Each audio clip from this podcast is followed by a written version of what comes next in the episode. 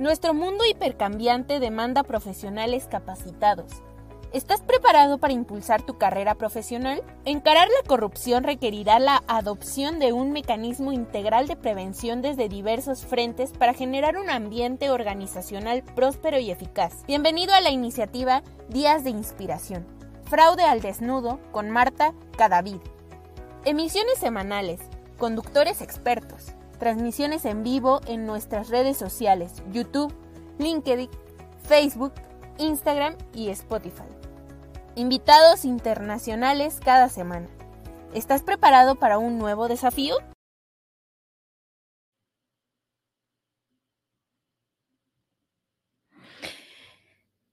Hola, buenas noches. Espero que se encuentren muy bien. Les habla Marta Cadavid desde la ciudad de Chicago. Este, estamos eh, conectando en este momento con Facebook. Muchas gracias a Auditool y al Instituto Internacional de Ética y Cumplimiento en México que hace posible que se haga esta transmisión por diferentes canales. Eh, hoy vamos a hablar de un tema súper interesante. Hoy tenemos muchos temas, pero vamos a empezar con el tema de fraude fiscal.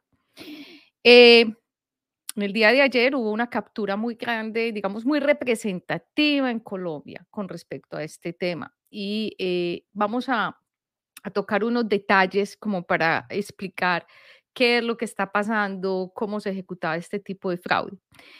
Eh, esta situación se presenta en Colombia y eh, digamos que era un grupo de personas dedicados a eh, hacer evasión o ilusión con el IVA.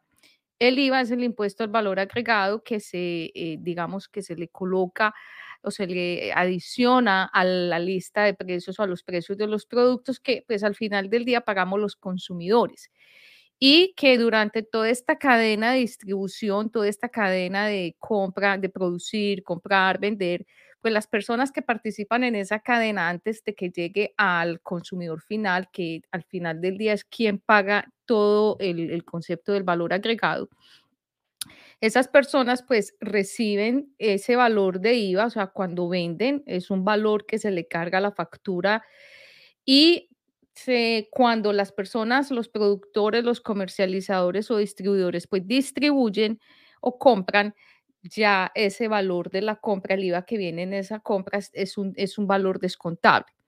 Entonces, casi que eh, para las personas que no son los consumidores finales, sino para las organizaciones, para los distribuidores, eh, el IVA se vuelve como una cuenta corriente donde siempre va a haber como un saldo que puede ser a favor cuando el valor de, de, las compras es mayor a lo que se vende o es un saldo a pagar cuando eh, se vende más de lo que se compra. Y esto, cada país tiene una reglamentación, tiene unos, digamos, unos porcentajes de valor agregado. En Colombia generalmente es el 19, aunque hay unos productos que tienen unas tarifas diferentes. Pero en general, el IVA, el impuesto al valor agregado o el VIT, que se conoce acá en Estados Unidos, pues eh, tiene esas características comunes. Eh, cada periodo, digamos, cada dos meses o cada cuatro meses, cuando se tiene que pagar, dependiendo del país, pues se hace como el cierre de esa cuenta corriente contable y pues al, gobierno como tal, a la entidad de impuestos, se le tiene que pagar esa diferencia. Entonces, eh, el IVA que el, distribuidor o, o el empresario recibe, pues eh, no es un valor que le pertenezca a él, es un impuesto que es del gobierno. Simplemente que la función de las personas que, que, no son los consumidores finales tienen es que al vender y al comprar, ellos son los responsables casi que de recaudar esas sumas y entregárselas al gobierno en un momento determinado. Puede ser cada dos meses, cada tres meses. Cada país tiene una, una regulación para hacer la presentación del IVA o pagar, o, pagar el impuesto al valor agregado. ¿Ok? Eh, así es más o menos que funciona para las personas que no tienen conocimiento de este tema. Lo que sucede es que mm, eh, en Colombia, entonces, en el día de ayer, atraparon a 10 personas, entre ellas el articulador de toda esta estrategia, de esta red de que es una red muy sofisticada con unos tentáculos poderosísimos en Colombia. No se alcanzan a imaginar el ventilador que se acaba de prender. Esto es un escándalo que si hay Panama Papers y Paradise Papers, esto, es, esto puede ser un Colombian Papers, donde eh, este personaje, que es una persona, que es un señor de 79 años con eh, toda la capacidad mental y física para manejar esta red de, eh, de, digamos, de evasión fiscal, se creó un negocio muy interesante y es que él, con todos sus compinches, amigos, vendían IVA. Entonces uno dice, pero ¿cómo así que uno puede vender y comprar el IVA? Sí, es muy interesante porque las personas que, que necesitaban evadir impuestos, pues acudían a él para comprar facturas falsas con esos IVAs para ser descontados. Recordemos cuando empecé a explicar que el IVA inicia cuando yo estoy vendiendo, o sea, si yo le voy a vender a alguien, yo tengo que ponerle ese valor agregado, vamos a suponer que es el 10%, entonces ese es el IVA que cuando a mí me lo pagan, yo se lo tengo que entregar al, entregar al gobierno. Entonces se vuelve una operación de cash flow, de flujo efectivo, porque no es mío. Pero eh, durante el tiempo que yo se lo voy a entregar al gobierno, pues yo casi que podría jugar con eso y muchos empresarios hacen eso. En vez de guardar ese dinero en un fondo para que no tengan problemas en pagarlo cuando toque, pues muchos empresarios casi que juegan con ese dinero y perdón que sea tan escueta y tan clara en mis, en mis términos, pero, pero así es, casi que se están financiando. Entonces, al momento de pagar es que vienen los problemas porque no tienen el dinero que no era de ellos y o porque eh, el valor que se pueden descontar de compras por de inventario o, o por esos productos que venden cuando se compran, no es suficientemente alto como para compensar y que digan, bueno, no me toca pagar tanto. Entonces, lo que hacía esta, este grupo delincuencial fuera vender facturas ficticias donde se acomodaba el valor del IVA que el empresario necesitaba compensar, o sea, cruzar en el periodo de pagar ese IVA para que ese dinero que había que entregarle al gobierno, que pues no le pertenecía al, empresario, pues se quedara en la compañía. Entonces, aquí ya estamos hablando de un fraude tributario que es evasión.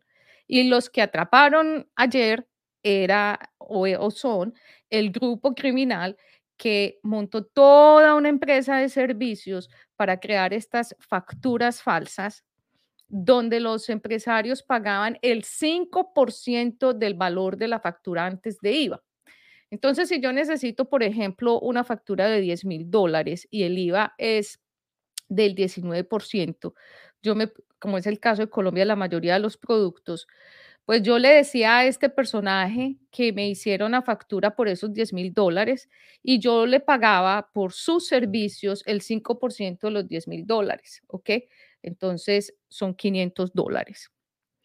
Pero aquí eh, tiene mucho más detalle, porque una vez que se recibe la factura, la factura tiene que ser obviamente contabilizada o causada. Eh, se supone que las cosas tienen que llegar al inventario, eh, porque si se están comprando eh, inventario, por ejemplo, pues tendría que llegar al inventario, o si son servicios, porque en Colombia existe el IVA de servicios, pues eso tiene que llevarse a un gasto. Es decir, la factura de alguna manera se tiene que contabilizar porque la Administración de Impuestos, que en Colombia se llama DIAN, la Dirección de impuestos y aduanas nacionales en sus momentos de hacer las auditorías o chequeos, pues tiene que ver que la factura entra a la contabilidad, o sea, se hace la causación y se tiene que pagar. Y así pasaba. O sea, eh, en el ciclo contable de, de esta factura falsa, pues se, se estaban cumpliendo todos los requisitos. Entonces, estos personajes, este grupo delincuencial, también ayudaban a canalizar los pagos de la misma factura. Por ejemplo, una vez que yo ya tenía la factura por los 10 mil dólares más el 19%, entonces estamos hablando casi de 12 mil dólares, 11 mil 900 dólares, pues yo lo contabilizo, la causo y pues en algún momento yo se la tengo que pagar al que aparece ahí en la factura y esos recursos a mí me los ayudaban a canalizar esta misma banda criminal. Me decían dónde consignarlos, depositarlos. Y en muchas de estas ocasiones esos dineros se iban a mm, bancos offshore, a bancos en paraísos fiscales. Y días después, como eso es una factura falsa y debe ser una transacción falsa, pues el dinero retornaba a la organización y pues ahí ya la organización mm, tomaba decisiones de qué hacer con el dinero que, que volvía a llegar, obviamente, porque es una factura falsa y pues entonces si empiezan a hacerse evoluciones falsas no tiene ningún efecto. Em, estamos hablando eh, de que esta es la red, digamos que el fraude fiscal más importante que se ha producido en la historia de Colombia. Eh, ofrezco disculpas por hablar de un tema tan puntual, pero como siempre lo he dicho en Fraude al Desnudo, aquí vamos a hablar del fraude como es, sin miedo, sin tapujos, y a traer esos casos que son críticos, emblemáticos, importantes para nosotros, aprender de los másters, de los maestros, como este grupo delincuencial, y a mirar qué más está pasando en nuestras organizaciones para que eso no se repita. Nosotros no tenemos que inventar el agua caliente.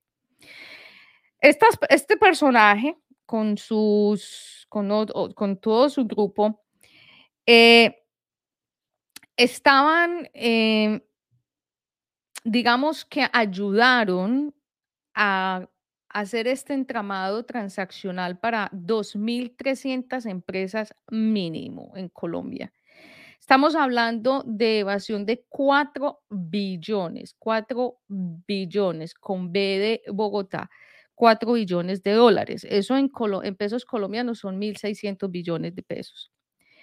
Y pues la DIAN, ya que había también en el 2019 atrapado a otra persona y que también había sido entrenada por este señor, pues obviamente se empezaron a, pues como a revelar los secretos profesionales de estos, de este grupo delincuencial y pues ayer le cayeron al, al jefe de toda la banda, que pues la gente está aterrada porque es un señor de 79 años. Yo no entiendo por qué nos aterra que las personas de edad o las personas mayores puedan ser inteligentes. Aquí se demuestra que la inteligencia sirve para todo a cualquier momento. Y em, esta es una defraudación al Estado bien importante. Estamos hablando de 2.300 empresas involucradas en este tema. Y este señor, cuando fue capturado, que no puso resistencia, él simplemente dijo, ¿sabe qué? Eh, aquí va a temblar el país. Les cuento que estamos hablando de que medio país está involucrado en este, llamémoslo el cartel de la facturación. Qué bien, matriculemos así, llamémoslo así, el cartel de la facturación. Y estamos hablando de 14.500 operaciones comerciales, donde se, el, mismo creador de esta loca idea y de todo este servicio, le dijo a, la policía y a la fiscalía, pues cuando fue capturado, dijo, bueno, sentémonos a esperar cómo 2.300 eh, empresas del país aproximadamente en 20 años que yo estaba haciendo esto, van a responder. Y tiene razón. Eh, a él le encontraron en, su casa, le encontraron evidencia, muchísimas cajas con evidencia. Afortunadamente o infortunadamente para muchos es un señor que es bastante organizado, tenía todo muy organizadito en unas cajas. Entonces ahí van a salir la información de empresarios, contadores, comisionistas, brokers. Eh, van a salir al aire porque ahí salen los nombres de las empresas con las cuales se estaban haciendo esas ventas o compras de IVA, pero también de las personas que estaban requiriendo los servicios. La policía, eh, la fiscalía, aparte de tener documentos, evidencia física, tiene también las grabaciones de cuando estaban haciendo las negociaciones. Entonces, no estamos hablando de facturas de 10 mil dólares, aquí no estamos hablando de facturas eh, irrisorias eh, o de bajos montos, aquí estamos hablando, incluso el, señor este dice que, eh, de, que industrias con, perdón, empresas con renombre talla nacional e internacional.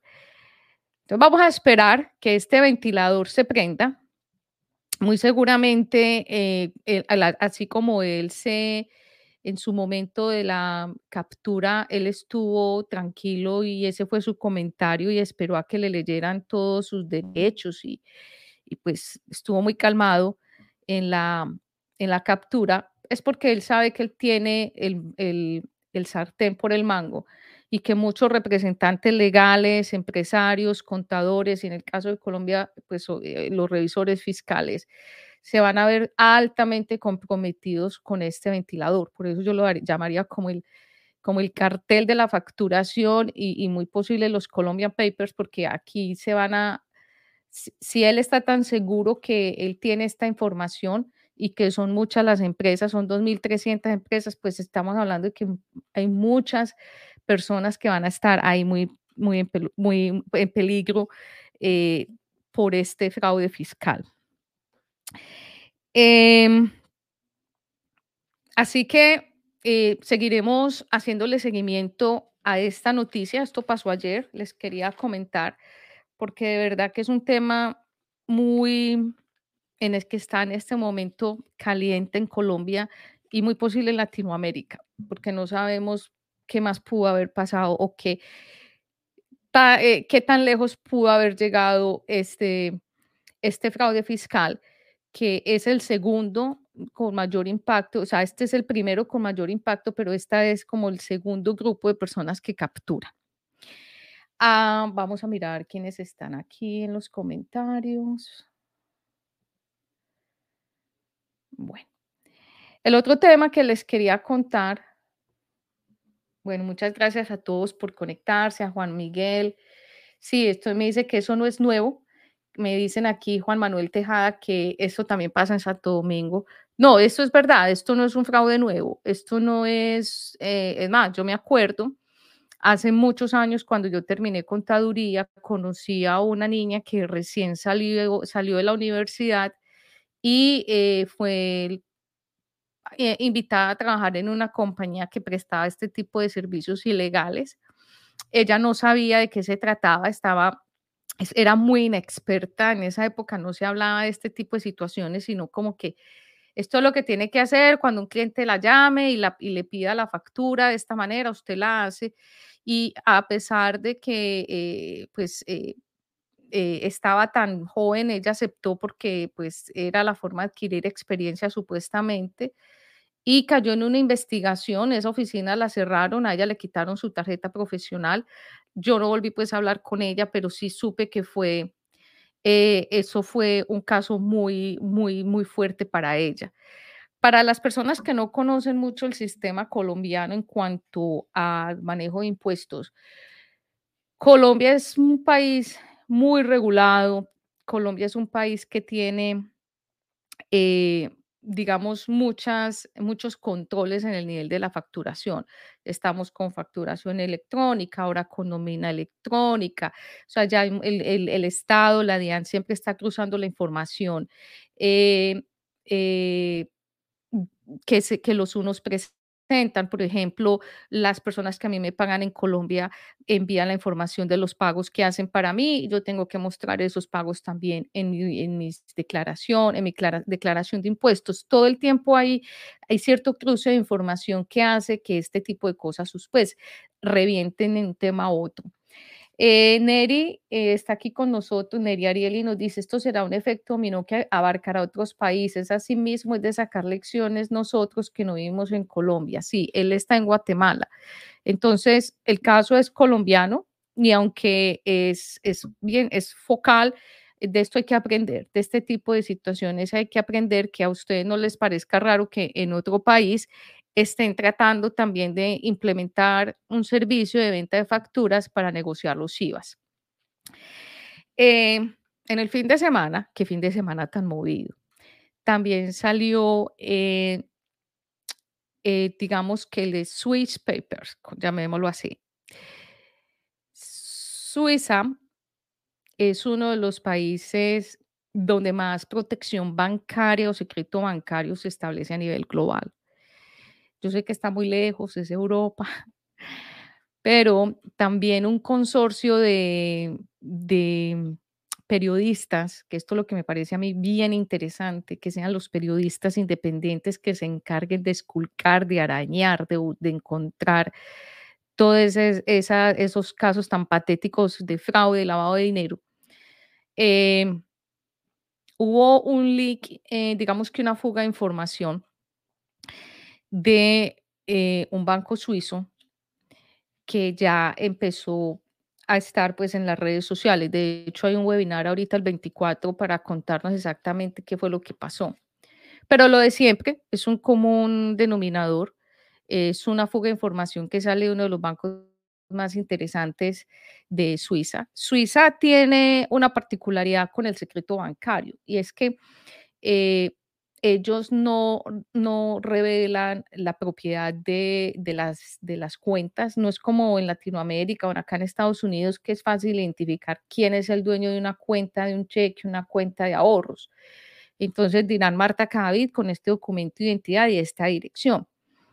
En, en, Suiza siempre se ha creído que, o sea, existe ese secreto bancario que no existe en otros países y se protege a la persona que es casi que el, pues prácticamente el beneficiario final de, de los dineros que allí se depositan.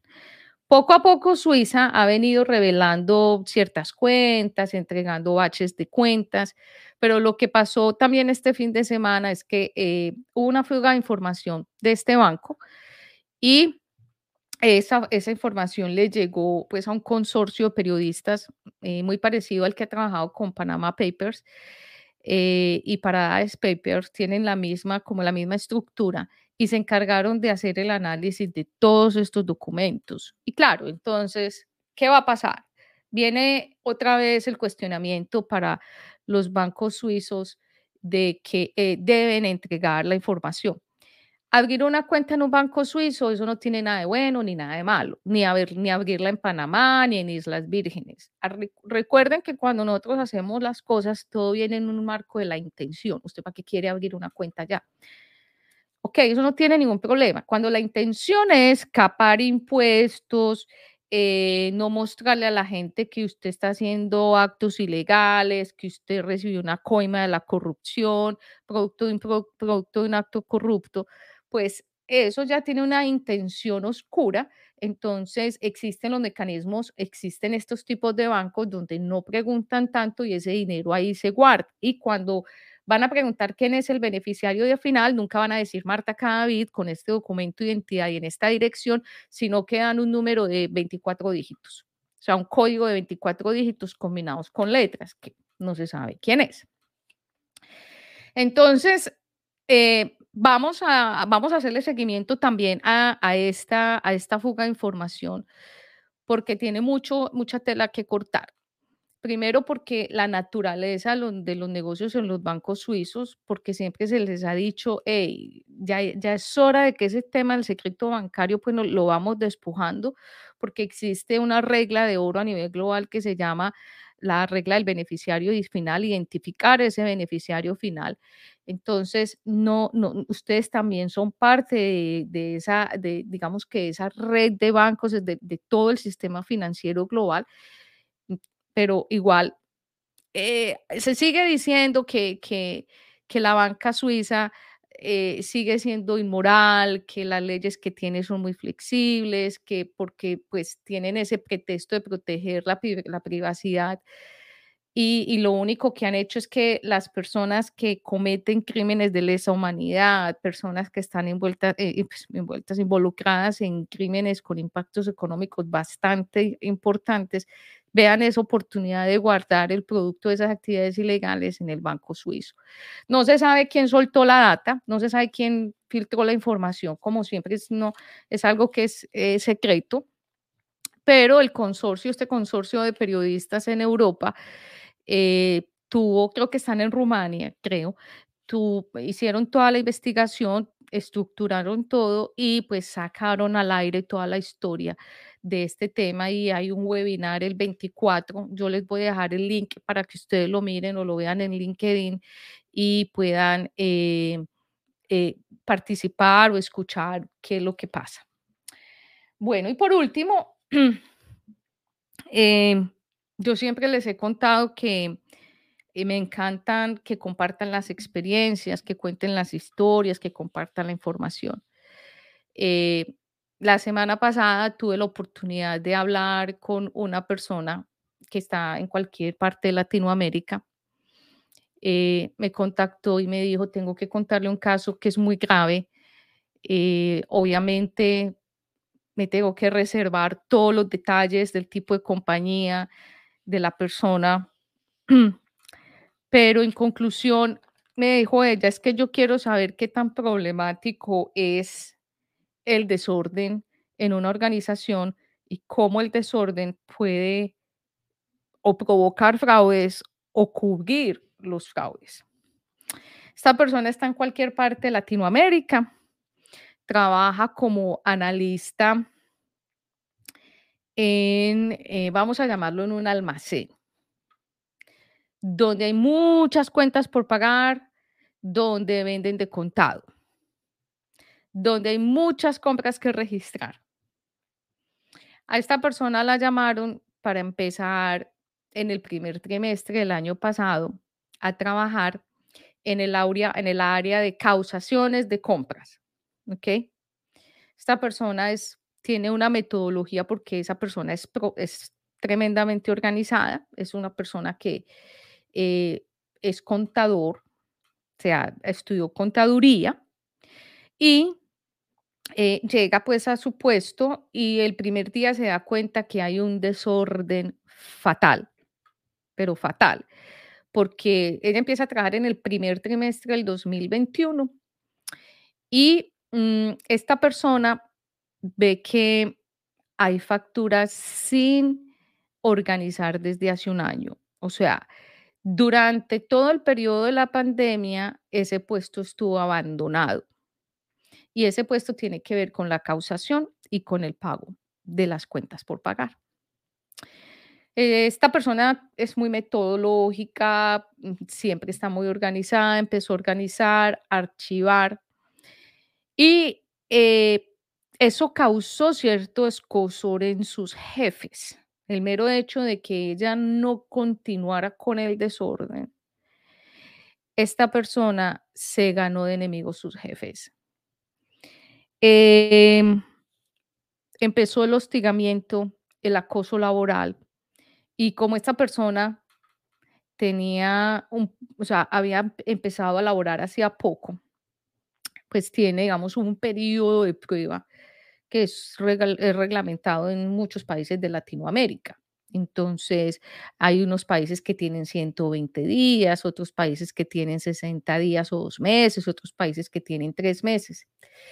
Entonces, lo que eh, a ella le ocurrió fue que mm, aún con el hostigamiento, aún pues con todos los problemas que sus jefes le crearon para que esta persona eh, no siguiera organizando, eh, no siguiera eh, como esculcando, de todas maneras la dejaron, digamos que a, esta persona la dejaron pasar los 90 días, pero pasó los 90 días y empezaron las quejas, digamos como las quejas de de, esta persona a decir que no era eficiente, que no era buena en lo que hacía y sobre todo a buscar errores minúsculos que no tenían un impacto material en su labor, pero sí que se sobreestimaban, se exageraban para que eh, eh, pues esta persona siempre quedara mal. Eh, ¿Qué encontró esta persona? Eh, errores eh, de clasificación en la contabilidad, el catálogo de cuentas no lo usaban correctamente, porque para acabar de asegundar, esta es una multinacional, entonces tienen que usar el catálogo de cuentas de la casa matriz que está en otro país del mundo y sin embargo no lo usaban como la casa matriz así lo sugería. Eh, en el, en el, digamos, en los cuatro o cinco meses que esta persona pudo trabajar en esta organización, eh, mm, tuvo la suerte de recibir el equipo auditor que viene a la casa matriz y pues contar un poco pues como lo que estaba pasando, pero obviamente en términos como de oportunidades de mejora. Además, pues esta persona acababa de llegar y pues la organización también venía de unos problemas que a todos les pasó por la pandemia. Pero aquí no es tanto el problema en cuanto a, a, que hay desorden porque no había quien lo hiciera, se hicieron los pagos dobles, eh, se, factura, se, se causaron facturas dobles, en fin, todos los errores que o errores supuestamente que ustedes se pueden imaginar. Y los auditores son conscientes de esto. Sin embargo, eh, la pregunta inicial que esta persona me hizo al contactarme es, ¿qué tanto el desorden puede ser una bandera roja para esconder un fraude? O sea, el desorden puede ser una bandera roja, el desorden incluso puede ser la forma de, camuflar un fraude, de esconder un fraude, que he hecho en una investigación Así nosotros también lo determinamos.